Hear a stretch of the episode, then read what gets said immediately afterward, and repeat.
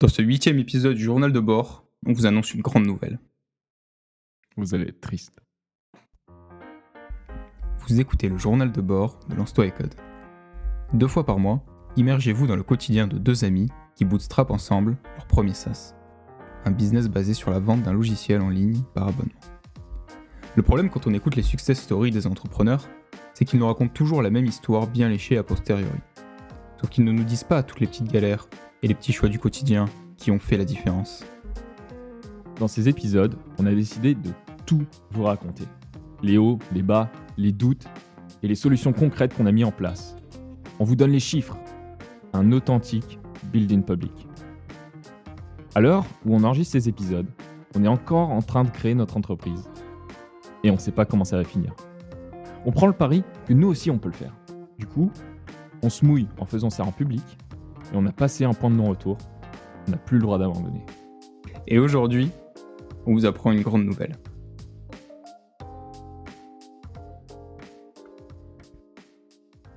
Donc dans le dernier épisode euh, du journal de bord, on s'était quitté en vous présentant notre stratégie de distribution et comment on allait la mettre en place, euh, c'est-à-dire comment est-ce qu'on allait faire pour acquérir des clients et distribuer notre produit.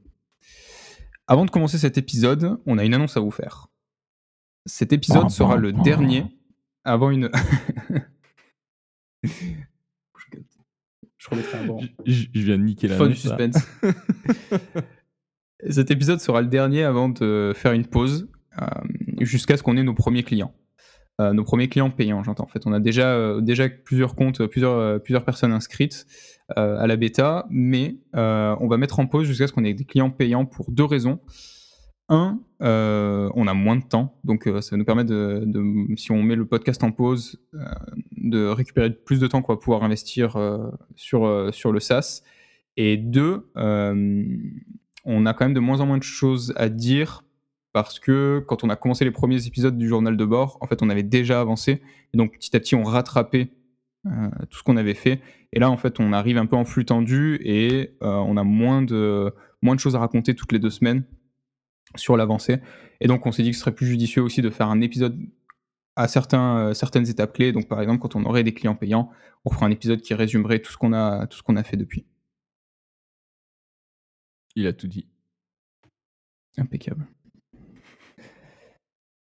Alors du coup, depuis le, depuis le dernier épisode, on a défini quels seraient nos canaux d'acquisition qu'on allait tester. Euh, est-ce que Thomas, tu te rappelles desquels euh, on avait parlé? pour, petit rappel, on était parti un peu dans l'espace la dernière fois, euh, mais c'est parce que voilà, on est des gens ambitieux, on avait fait tout un plan avec canaux directs, canaux indirects. Dans les canaux directs, on les a splittés en email, messages Facebook, contact téléphonique, etc., etc. Pareil pour les canaux indirects, splittés en plein de catégories différentes.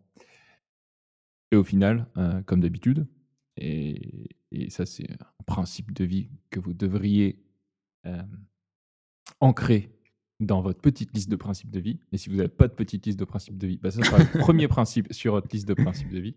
C'est que tout, en fait, au final, même s'il y a beaucoup de mouvements, beaucoup de bruit au début, tout petit à petit arrive sur une courbe plate et ne reste que l'essentiel.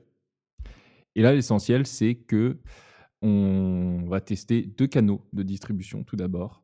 Des canaux directs, c'est-à-dire les emails, de, des emails qualifiés, c'est-à-dire des emails de photographes de studio euh, qu'on pense rentrent dans l'avatar cible que l'on s'est fixé. Et le deuxième canal, c'est les messages Facebook euh, directs. Donc, euh, on fait une liste, pareil, photographes sur Facebook et on leur envoie des messages, euh, des messages directs euh, en leur présentant le projet euh, et en essayant de les faire venir sur notre site internet. Yes, pour qu'ils créent un compte. Exactement. Et qu'ils nous donnent tout leur argent. Voilà. Ce qui est l'étape ultime. Exactement, exactement.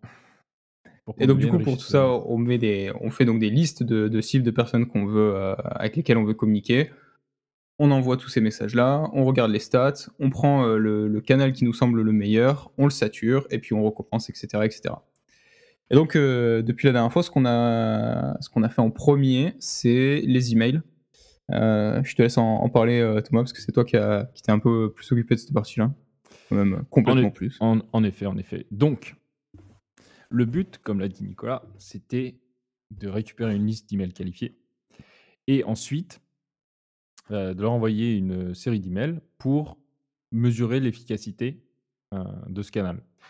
Qu'est-ce que ça veut dire l'efficacité de ce canal? C'était la première question. Comment est-ce qu'on va mesurer si, en fait, ça vaut le coup de mettre en place un process qui va chercher des emails et qui ensuite en envoie ou pas?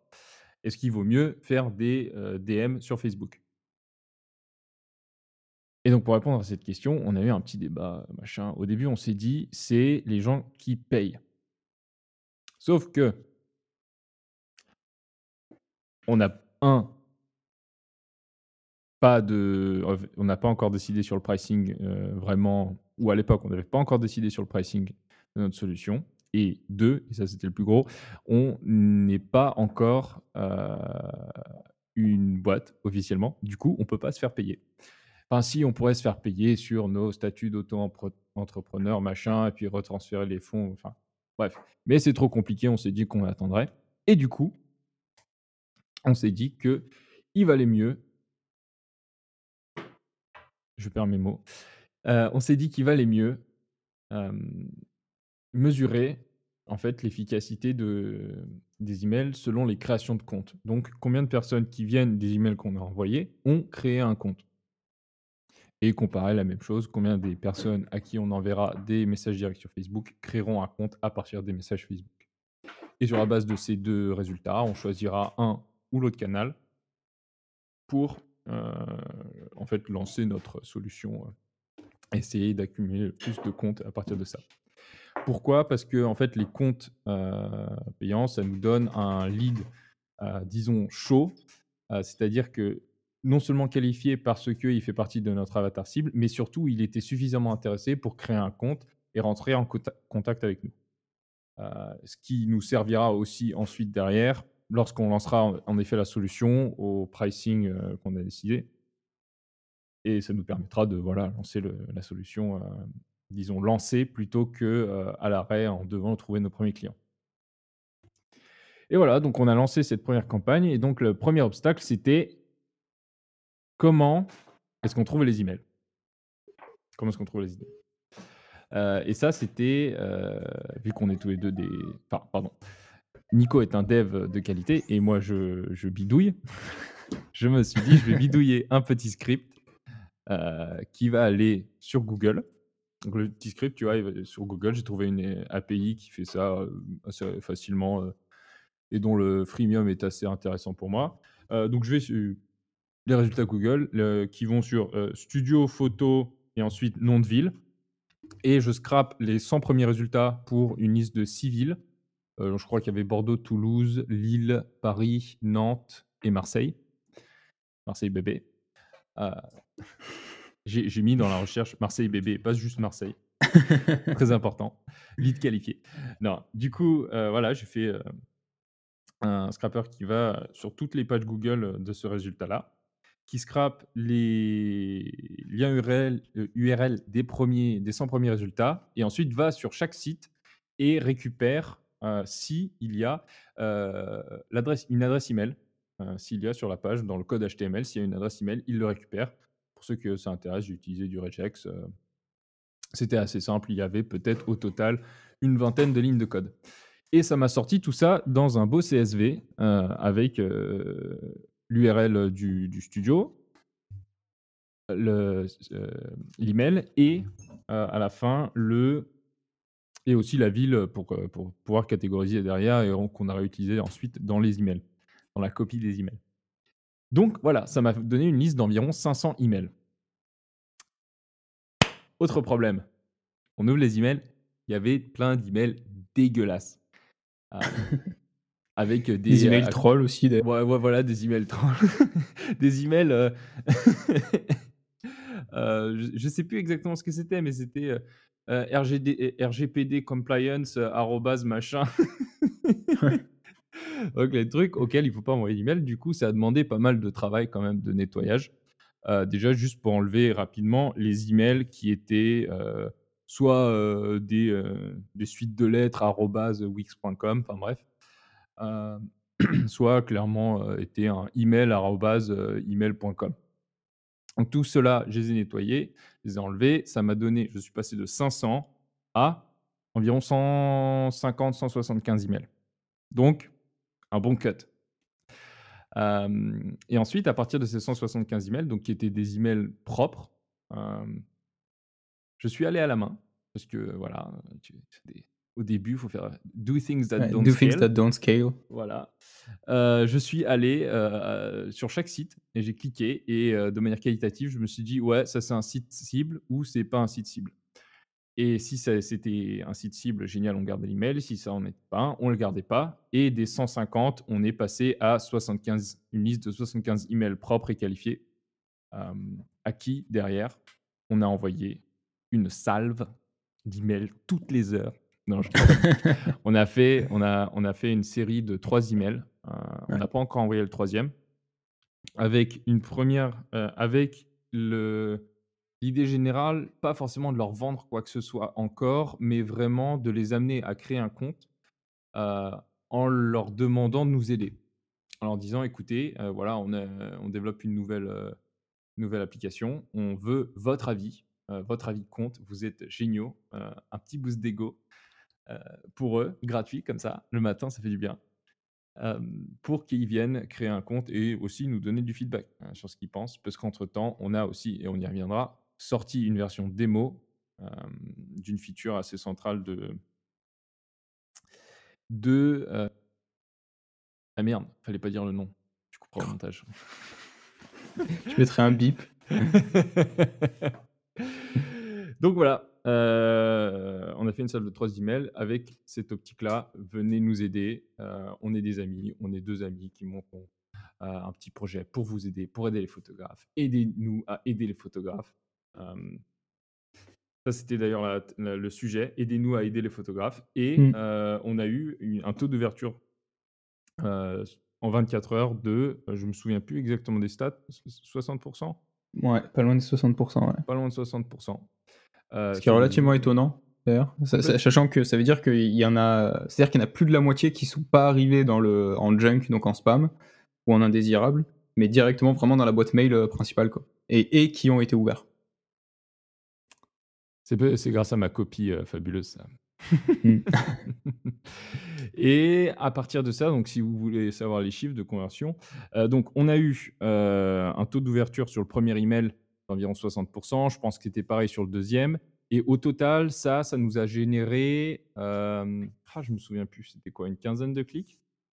Tu te souviens des, ouais, chiffres? Par là. Donc au total, une quinzaine de clics aujourd'hui. Et sur cette quinzaine de clics, on a eu trois créations de comptes, quatre créations de comptes? Quatre. Quatre, créations, de comptes.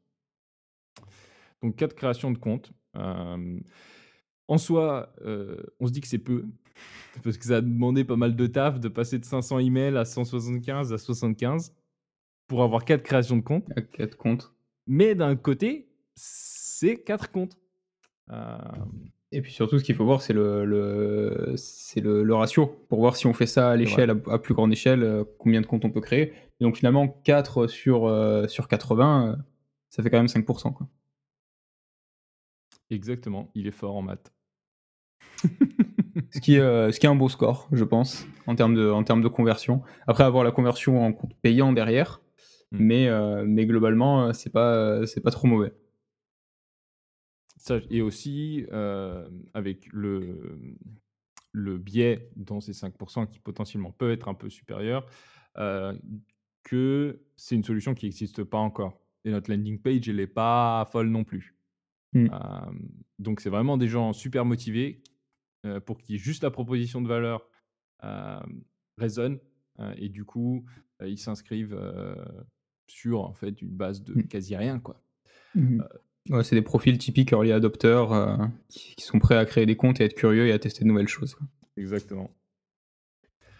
Donc, ainsi s'acheva notre premier test euh, de canal de distribution. Le troisième email, on ne l'a pas encore envoyé et on va attendre d'avoir euh, des offres payantes pour les envoyer. pour l'envoyer parce que le dernier email en fait est un appel à l'action en disant écoutez, merci de nous avoir donné du feedback, vous êtes géniaux.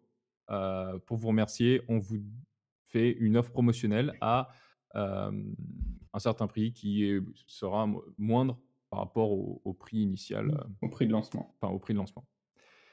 Voilà. Maintenant, l'étape suivante par rapport à ça, et j'ai l'impression que ça fait une demi-heure que je parle et vous devez en avoir marre. Mais l'étape suivante, c'est de tester les, comme on l'a dit, les messages directs sur Facebook. Pourquoi les messages directs sur Facebook? Parce qu'on s'est rendu compte que tous les photographes sont sur Facebook. On ne sait pas pourquoi. On se serait dit Instagram, mais non, tous les photographes sont sur Facebook. Ils adorent Facebook. Euh, ils passent leur temps sur des groupes Facebook, euh, des forums. Ils se montrent leurs mmh. photos entre eux, les, des astuces, etc.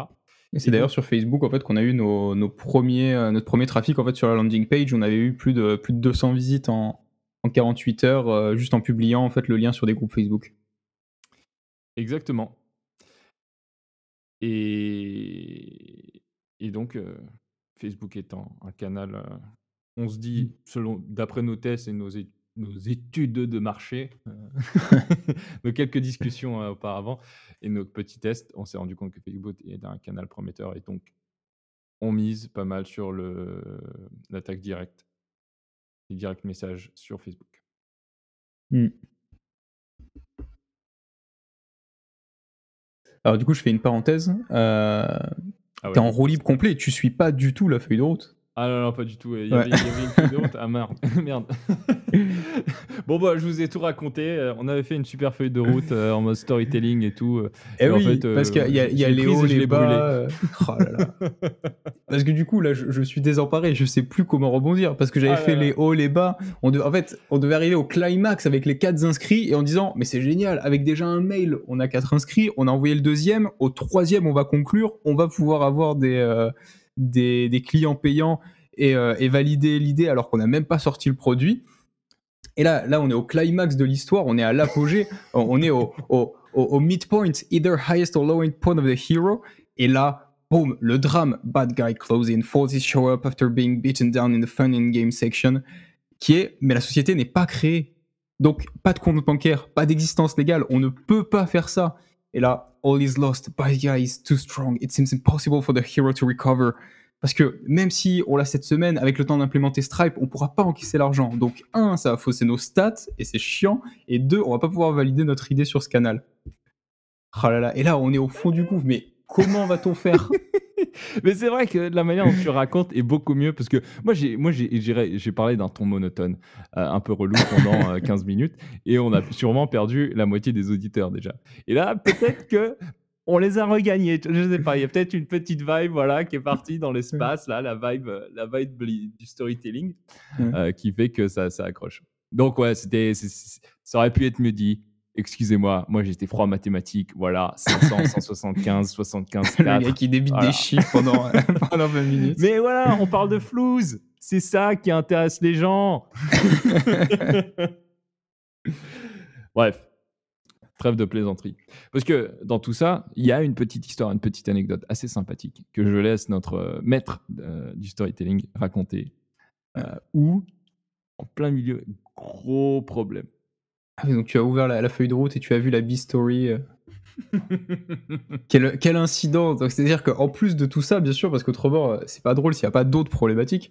Euh, gros problème avec, avec le serveur, plus, plus enfin, le back tourne plus, plus possible de créer des comptes. donc je me, je, me, je, me, lance là-dessus, j'essaie de débugger, je trouve pas, la, mémoire du, du, du, VPS est saturée, impossible de comprendre. Je teste des trucs, rien, rien fonctionne. Et donc, euh, je me dis, ok, je vais essayer de complètement euh, complètement euh, changer de solution. Et je me rappelais d'un, service dont, plusieurs, plusieurs amis m'avaient parlé, un truc de plateforme as a service qui fait que, bah, là, en fait, on balance son code sur, ce, sur cette application-là et ils auto-déploient sur AWS, ils gèrent tout, donc merveilleux, plus besoin de gérer. Donc je me dis, pas besoin de si c'est pas moi qui gère, il n'y aura pas de problème avec AWS. Donc je crée mon compte, euh, je mets, euh, je, mets le, je link le GitHub avec le, repo du, euh, du projet.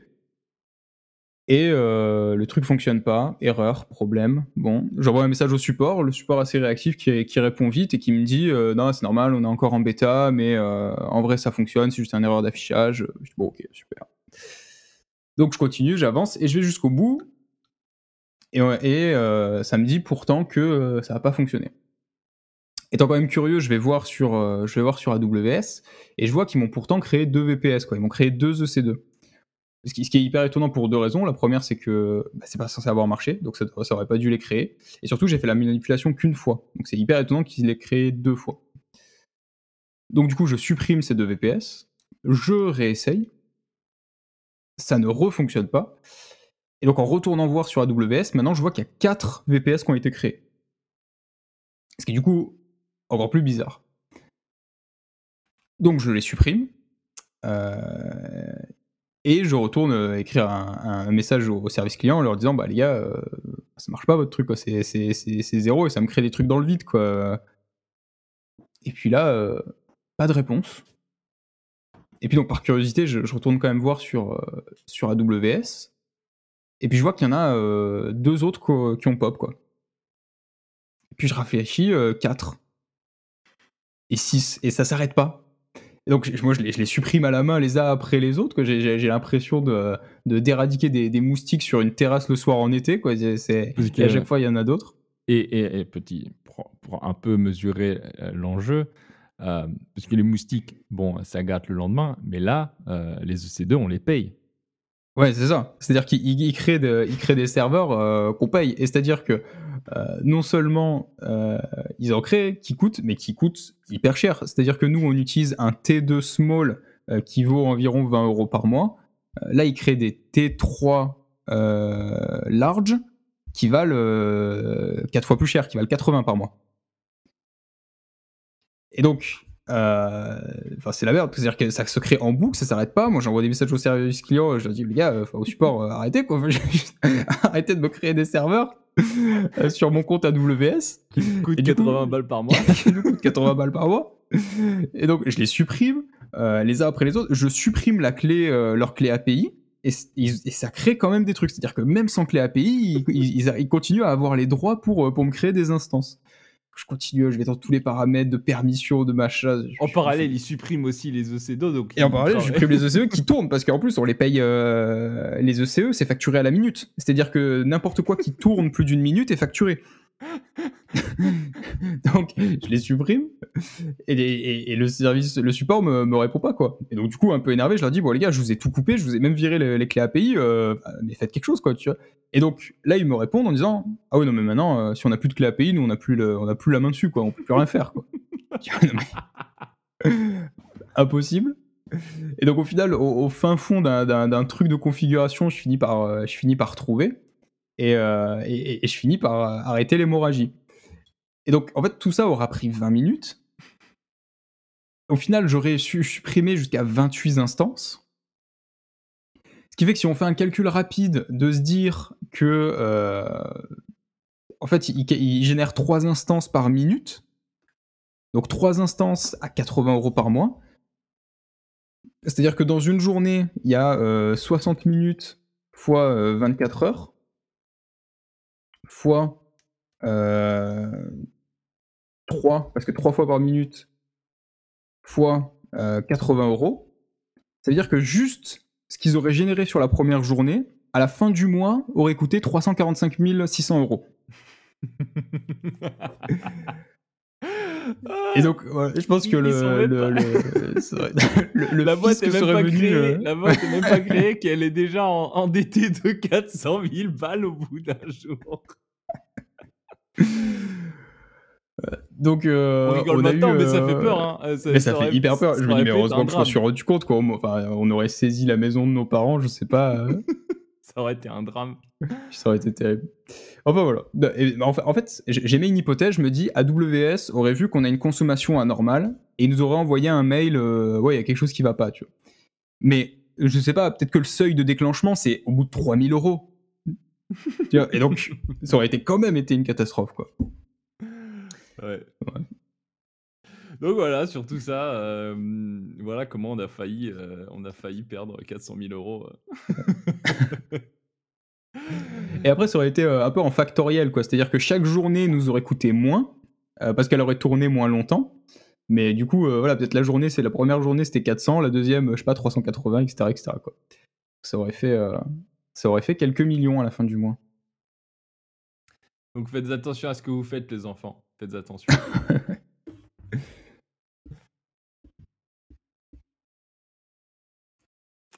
Et donc, euh,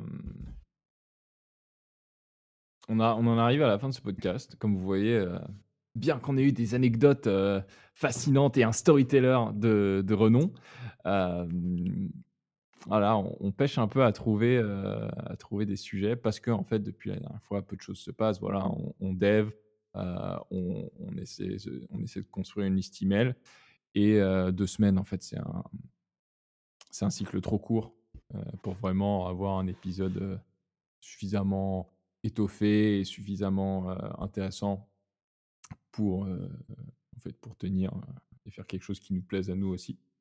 Et donc voilà, c'était aujourd'hui le, le dernier épisode avant la pause. et on reprendra une fois qu'on aura notre premier client payant pour vous mmh. annoncer la nouvelle. Ce qui sera probablement en plus sûrement un des épisodes les plus intéressants parce que c'est-à-dire que tout ce qu'on fait jusqu'à présent et qu'on partage, euh, qu'on partage avec vous, euh, c'est hyper théorique en fait, c'est ce qu'on pense, c'est un pari qu'on fait en se disant bah nous on pense que voilà euh, qu'est-ce qui est pertinent de faire. Pour l'instant on n'a aucun retour. Alors que le jour où on sortira cet épisode là, euh, et je le mets au, futur, pas au conditionnel. Euh, le jour où on sortira cet, épisode-là, bah, ce sera hyper intéressant parce que ça voudra dire que tout ça a effectivement fonctionné et que le, plan, le plan s'est bien déroulé. Et donc, je pense que ce sera un épisode hyper, hyper intéressant. et donc, pour, être sûr de ne pas la rater et d'être au courant, qu'on puisse vous, tenir au courant et vous, et, vous, et vous dire le jour où il sort, je pense que le plus simple, c'est encore de, de, vous inscrire à la newsletter sur lance-toi-et-code.fr le site du podcast. Et euh, comme ça, vous recevrez directement un mail le, jour où on sortira cet épisode. Ou alors aussi, vous pouvez nous suivre sur Twitter, Instagram, LinkedIn, euh, Spotify, Apple Podcast. Laissez une petite évaluation 5 étoiles, ça fait toujours plaisir. Un petit commentaire, on vous adore, on vous aime quand vous laissez des petits commentaires. Euh, aussi, n'hésitez pas à nous poser des questions. Il y, a certains qui posent des questions sur le compte Twitter, qui nous envoient des messages sur LinkedIn. N'hésitez pas, on est toujours, on est gentil, on mord pas. Euh, on, répond à tout le monde. Voilà, on est toujours content de répondre, on est toujours content de, voir qu'on peut aider. Euh, donc n'hésitez pas. Moi, euh, Nicolas, je te propose une petite surprise pour la fin de cet épisode. Dis-moi. Je sais, potentiellement tu vas pas aimer, donc potentiellement tout ça, ça va être coupé au montage. Mais moi je me dis, moi je me dis, ça pourrait être intéressant. Qu'on fasse un Fast and Curious pour bien finir avant la pause. Ok. Allez, ça part. Il est chaud. Allez.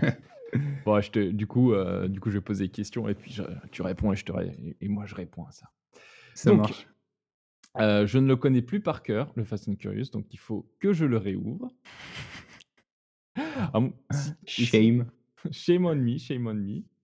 Et si tu le connais mieux que moi, euh, tu peux lancer aussi sur la première question. Ouais. Je pense que la première question, c'est euh, commencer par en sortant d'études, se lancer en, se lancer en sortant d'études ou commencer par un CDI. Je pense mot pour mot même, c'est ça. Ah bah du coup, se lancer en sortant d'études ou commencer par un CDI, Nicolas? Je, vais, je vais briser le mythe. En fait, toutes ces questions-là sont, sont faites pour, euh, pour, euh, pour alimenter un propos et pas, et pas pour trancher. Le en fait, mec ce qui est intéressant, ce qui est intéressant, le mec, comment, il, fuit, comment il fuit euh, Et donc, qu'est-ce qui est intéressant de savoir? Vas-y, vas-y. Bah, je, pense que ce qui est intéressant de savoir, c'est quelle est l'importance de commencer tôt, euh, avec de la naïveté, avec tout ce que ça a de bon et, et tout ce que ça coûte, versus avoir de l'expérience euh, et peut-être des fonds de côté. Et donc, en fait, tu viens juste de reposer la même question. Et donc ta réponse c'est euh, Avec plus d'infos. Et euh... Allez, mais j'ai pas la réponse. Les tranches Aujourd'hui, aujourd'hui. ce que moi j'ai fait, c'est me lancer en sortie d'études. je me lance même pendant mes études, parce que je, suis pas encore diplômé. Ah le mec. Donc moi je dirais se lancer pendant les études. Zuckerberg quoi, Zuckerberg. Sauf que j'ai pas eu 1600 euh, à mon SAT. Ah là là. Faible. Moi non plus. ah putain, c'est vrai que t'as passé le SAT du coup. Ouais, j'ai, pas, j'ai passé le SAT. J'ai passé le SAT. Et t'as eu combien? Euh, Honnêtement, j'ai vu un score de merde parce que mon anglais était pas encore bon à l'époque. Euh, ok. C'est amélioré après. J'ai pété les scores sur le, GRE, ce qui est le SAT, mais après les études, tu vois, pour aller en grad school, tu vas faire des masters tout. Mais euh, ouais, mon SAT était pas bon. Ok. Je me souviens plus, tu vois. J'avais dû avoir un 710 en maths sur 800, et puis, euh, puis en anglais, je sais plus. Un pourri, quoi. Très bien. Bah, moi, de mon côté, moi, de mon côté, et bah, je suis pas tranché, je suis pas tranché, je suis pas tranché. Parce que d'un côté, je me dis, pendant tes études, c'est là où, d'un point de vue réseau et entourage et environnement, tu as le plus d'accès à des gens qui pensent comme toi et qui peuvent t'accompagner. Parce que lancer une boîte tout seul, je pense personnellement que c'est hyper chaud, que c'est quasi impossible. Et une fois que tu as fini tes études et que tu commences par un CDI, et bah, tu es entouré que de gens qui veulent faire un CDI et mmh. qui sont qui n'ont pas envie de lancer de boîte des gens comme. Et c'est plutôt rare les gens qui commencent par un CDI et qui ensuite montent une boîte assez rapidement. En général, il y a eu toute une première partie de carrière d'une dizaine d'années euh, où les gens ensuite se remettent en question, se disent moi je vais lancer une boîte, ils se sentent plus confiants, ils se disent bah, pourquoi pas moi, petite crise de la quarantaine, bam, euh, et ils essaient de lever des millions. Donc en fait, ce ventre mou entre la sortie d'études et les 10 ans de carrière, euh, bah, c'est assez difficile, moi je pense, de lancer une boîte. Bon, après, j'ai eu de la chance parce que un an et demi après avoir commencé à bosser, on, on lance un truc. Pendant, du coup, pendant mon CDI. Pendant le CDI. pendant tes études et moi pendant mon CDI. Donc, au final, j'ai eu de la chance, mais je pense que, en fait, faut soit le choix, c'est pas je le ferai dans deux ans. C'est vraiment est-ce que je le fais maintenant pendant mes études ou en sortant d'études, quand je suis entouré de gens qui veulent faire ça, que mmh je suis entouré de que je suis dans un environnement et que j'ai des ressources à ma disposition que je n'aurais plus une fois que je suis plus étudiant, notamment si on est étudiant dans les grandes écoles, etc.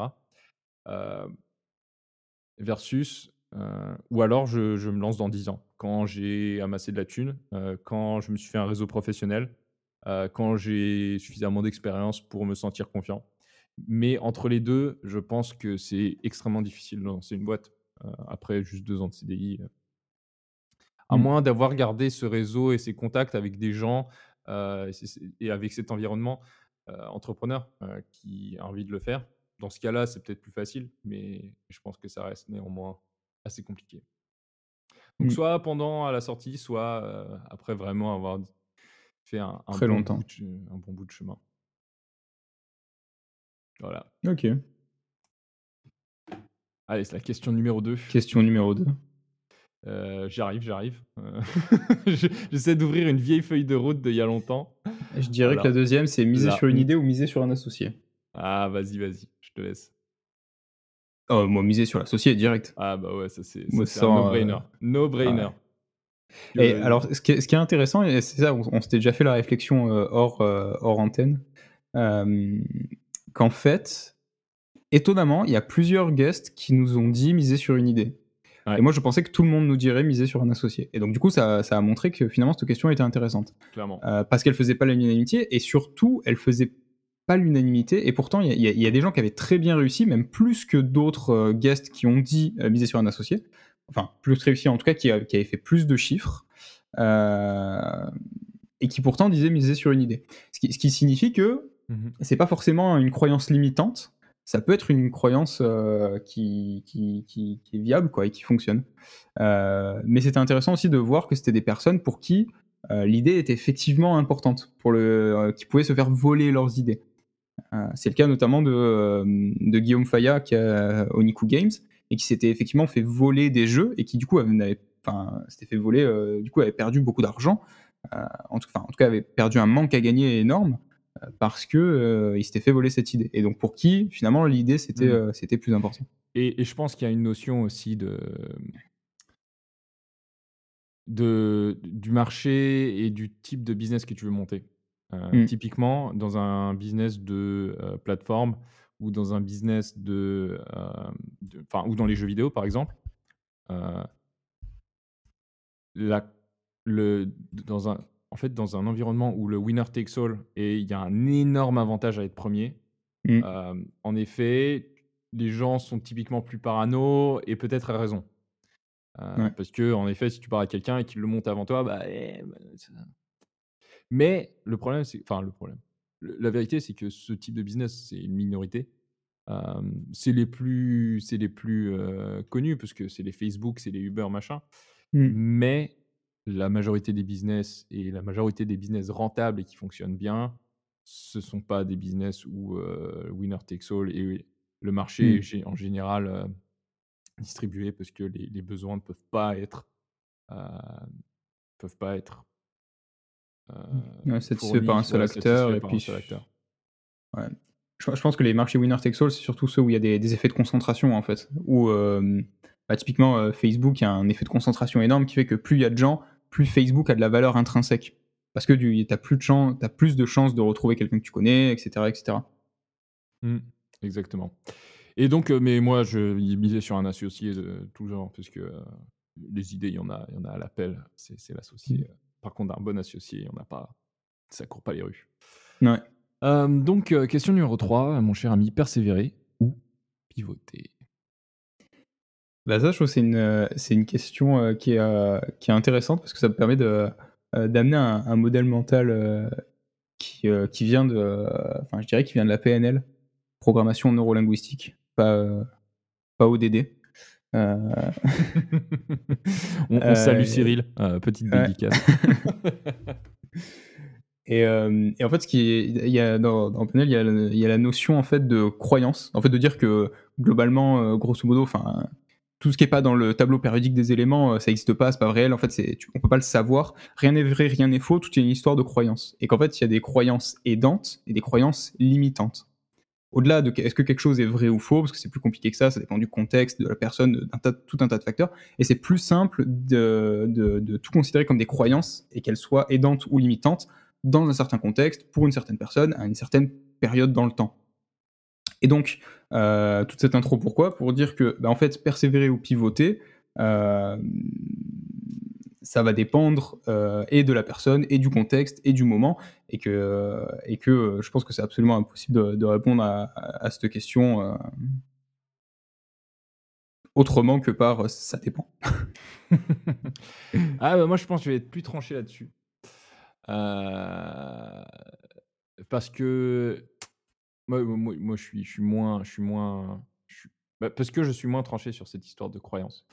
Euh, je pense qu'on peut savoir plus, euh, notamment euh, quand on regarde les, les- certaines études. persévérer est important, surtout quand on fait face à l'échec Mm. et que les grandes choses se construisent dans la durée. Euh, les, les get, euh, get rich, euh, enfin devenir riche rapidement, ça existe. Euh, déjà, devenir riche rapidement, facilement, ça n'existe pas. Devenir riche rapidement, ça existe, euh, mais c'est hyper rare. Et en Mm. fait, devenir riche et construire quelque chose à succès, ça prend du temps et ça prend, moi, et là, je pense en effet, c'est une croyance, mais basée sur des, euh, sur, sur des études, sur les, les différents bouquins, les exemples de, des case studies assez marquantes. Le succès, c'est euh, c'est des petites, c'est des petites bonnes petites habitudes répétées tous les jours pendant très longtemps. Euh, Mm. et ça s'applique au business. Euh, et donc pour moi, persévérer est hyper important. Et le pivot est là pour en fait pas changer d'avis, pas changer de vision, pas changer de, de feuille de route, Mm. mais euh, changer de manière de faire. Ouais. En fait, je, suis- hyper d'accord que, enfin, faut, viser long terme. euh, Enfin, en, fait, théoriquement même, faudrait toujours viser le plus long terme qu'on peut s'offrir, Euh, parce que du coup, euh, on aura les meilleurs rendements.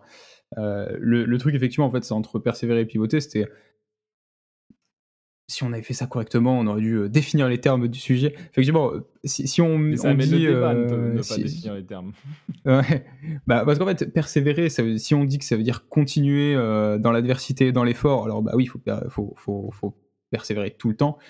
Et pivoter, euh, ça veut pas dire abandonner.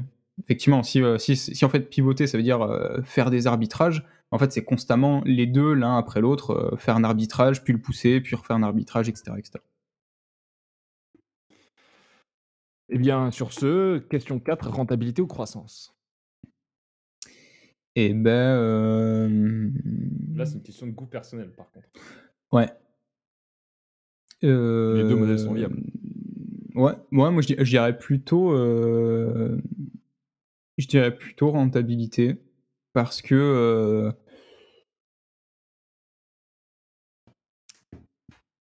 parce que euh, ce qui m'intéresse le plus en fait c'est en fait c'est rentabilité aujourd'hui parce que ce qui m'intéresse le plus ce serait de pouvoir en vivre pour ensuite euh, pouvoir faire de la croissance euh, et mais de la croissance pour financer euh, des évolutions, pour financer de nouveaux projets, pour financer tout ça quoi. Donc je dirais d'abord la rentabilité, Ouais. puis la croissance. Mais tu pourrais en vivre en allant chercher un, un, un fonds, un investissement de VC qui, qui met euh, 5 millions dans ta boîte euh, pour les 18 prochains mois et tu te payes comme ça. Ouais. Euh, Et là- ouais, mais coup, en termes d'accomplissement personnel, je, je pense que je le vivrais pas pareil. Ok. Mais je suis pas Euh, hyper tranché sur cette question. Moi, je te rejoins. Moi, je, moi, je préfère la rentabilité, une petite boîte. En fait, moi, je, je sais pas. J'ai pas l'ambition euh, ni euh, l'envie de faire un truc énorme, un mastodonte euh, euh, dont le but est de, de brûler du cash juste pour croître aussi vite que possible et en fait faire une sorte de winner takes all. Moi, j'ai envie de monter une petite boîte rentable euh, qui croît euh, de manière euh, raisonnée Mm. euh, tout en gardant sa rentabilité et, et qui en fait voilà permet de faire vivre quelques personnes euh, Mm. une centaine peut-être un jour voilà ça c'est un peu l'idée et donc Ouais. euh, voilà mais ça pareil c'est un choix une ambition personnelle les deux, les deux modèles se valent Mais ce qui Et est cool, c'est que je pense qu'on est relativement alignés sur cette, sur cette vision-là. ce qui est bien Heureusement. du coup bootstrap et bière ou VC et champagne? Bah, du coup, carrément, bootstrap et bière. ouais ah j'ai ouais je sais pas moi j'ai monté des lever des fonds ça pourrait être cool un jour mais juste pour l'expérience de lever des fonds mais, Mais c'est euh, exactement ce que je me dis en fait. c'est plus pour le. En vrai, en vrai, ce serait cool de voir à quoi ça ressemble, quoi. mais, mais, mais en effet, euh, plutôt Bootstrap. euh. En vrai, Bootstrap et champagne. Hein. Ouais. Bootstrap, euh, revendre la boîte, euh, la première boîte, euh, 500 000 euros, 1 million, 2 millions. Mm. S'acheter un yacht et boire du champagne sur le yacht à, à. S'acheter un yacht hein. avec un million, je, je être ambitieux. Hein. Petit yacht. Un Ouais. Petit catamaran. un petit kata, euh, tu sais, tu décolles.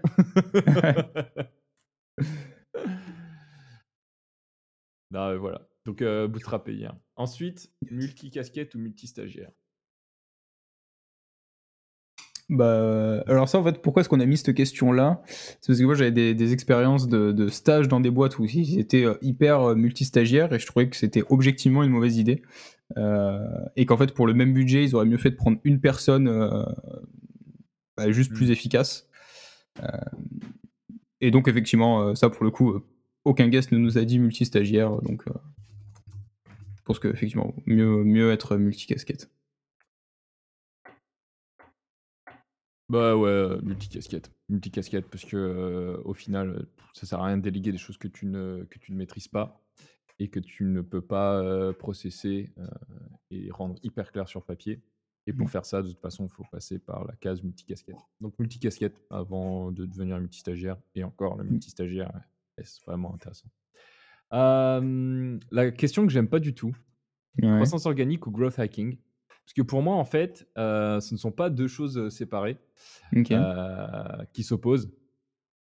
Ce sont deux étapes qui se suivent. Ok.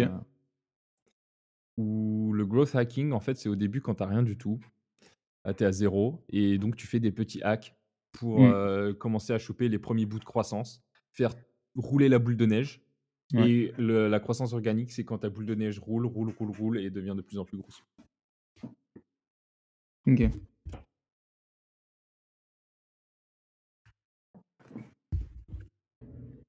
Ouais, je suis, je suis relativement d'accord avec ça. ouais, je sais pas. Et du coup, c'était une question de merde et qu'on a posée à chaque fois.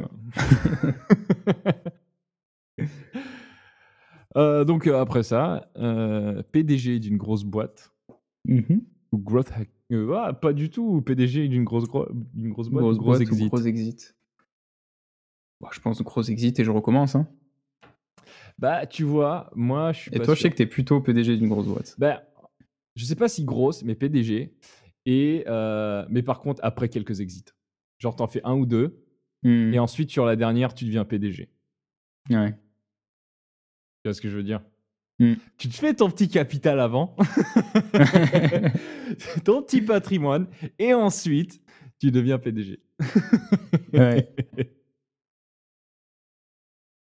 Je, je- je pense que c'est là, c'est- c'est là où, on, où on divergera peut-être dans quelques années, je nous le souhaite. hein. Euh, où je pense qu'on aura deux, deux aspirations euh, un peu différentes. Ce sera la fin. Vous aurez le dernier épisode où on se clash. On fera le truc comme, euh, comme euh, tu sais, l'épisode de Friends là, qui est sorti genre euh, 20 ans après, tu sais. Ou American Pie, euh, qui Ouais. est sorti pareil euh, 20 ans après. Parce que grand, je suis un grand fan d'American Pie. Et du, du coup, faisons une section ludique complète.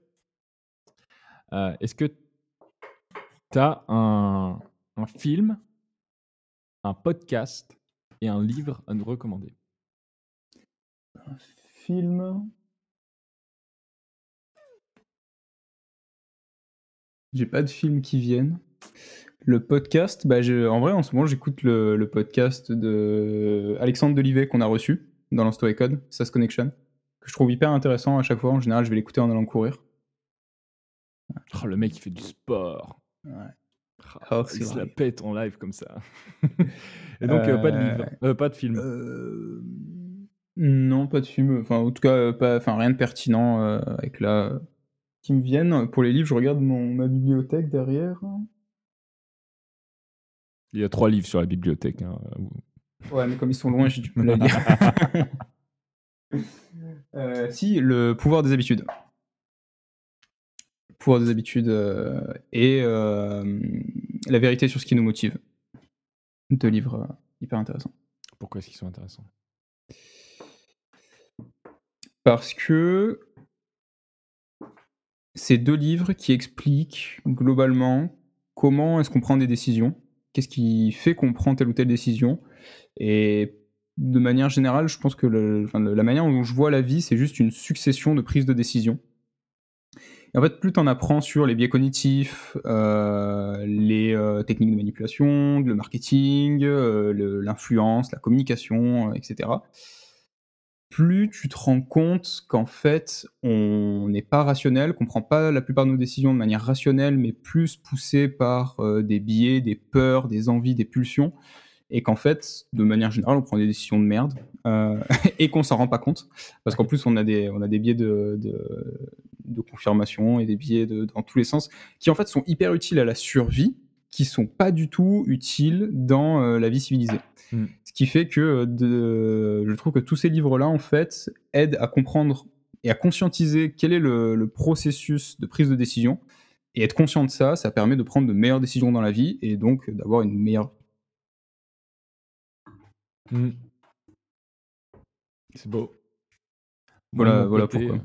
Euh, Moi, de mon côté, euh, je vais- dans- sur le livre, je vais rester dans le même, euh, sur le même rationnel que toi, en fait. Euh, moi, j'adore. Moi, je suis fasciné par le sujet de la prise de décision. Si je devais faire Ouais. une thèse, si je devais faire une thèse, faire un, un doctorat, ce serait sur euh, la prise de décision.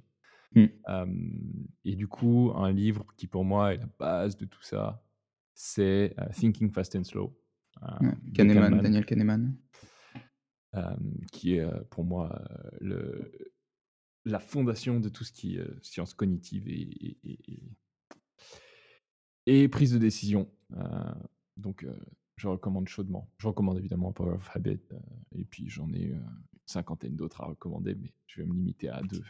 Ouais. Euh, ensuite, au niveau des podcasts, Nomade Digital, qui est ressorti, Oh oui. qui, a, qui a ressorti un épisode récemment, euh, deux ans après le dernier épisode. Honnêtement, c'est assez, c'est assez fun. Euh, c'est un des podcasts qui m'a envie de donner de faire un podcast. Euh, Ouais. Il est fini, Pareil. mais j'invite tout le monde à aller l'écouter. Il, il est, il est Mm. vraiment fun. Il a, il a pas vieilli, il est toujours aussi intéressant. hein. Ouais. Et les anecdotes sont assez géniales. Ouais. Et, Et enfin, le film? et enfin, le film. Euh, bon, les huit salopards est un film American Pie. euh. fabuleux. Non, mais les huit, les huit salopards est un film fabuleux. Euh, mais ça n'a rien à voir avec le business. Du coup, euh, je conseillerais à tout le monde euh, d'aller voir le, le film sur le fondateur de McDo, The Founder, Mm. qui est assez intéressant pour voir en fait, ce que ça prend et aussi voir l'importance de processiser et de faire en fait un business. Tu es artisan tant que tu ne peux pas faire faire à des gens les moins compétents possibles les tâches qui font que tu as un business. Et donc ça, ça montre ça de manière assez hollywoodienne et donc moi j'aime beaucoup. Mmh. Voilà, sur ce, est-ce que tu as un petit mot de la fin avant notre, avant notre, avant notre pause? Ah bah, j'ai, envie de, souhaiter à tout le monde à très bientôt pour, pour fêter cet accomplissement du, premier paying customer. En effet, à très bientôt. soyez forts. Encore une fois, laissez-nous des petites, des, petites, des petites étoiles sur Apple abonnez-vous, même si ça sortira pas pendant un moment, mais on espère que ça sortira le plus vite possible. Euh, du coup, si vous êtes abonné, vous recevez une petite notification. Yes. Euh, Lance-toi code a sorti son nouvel épisode. Sur ce, à très bientôt. À très bientôt.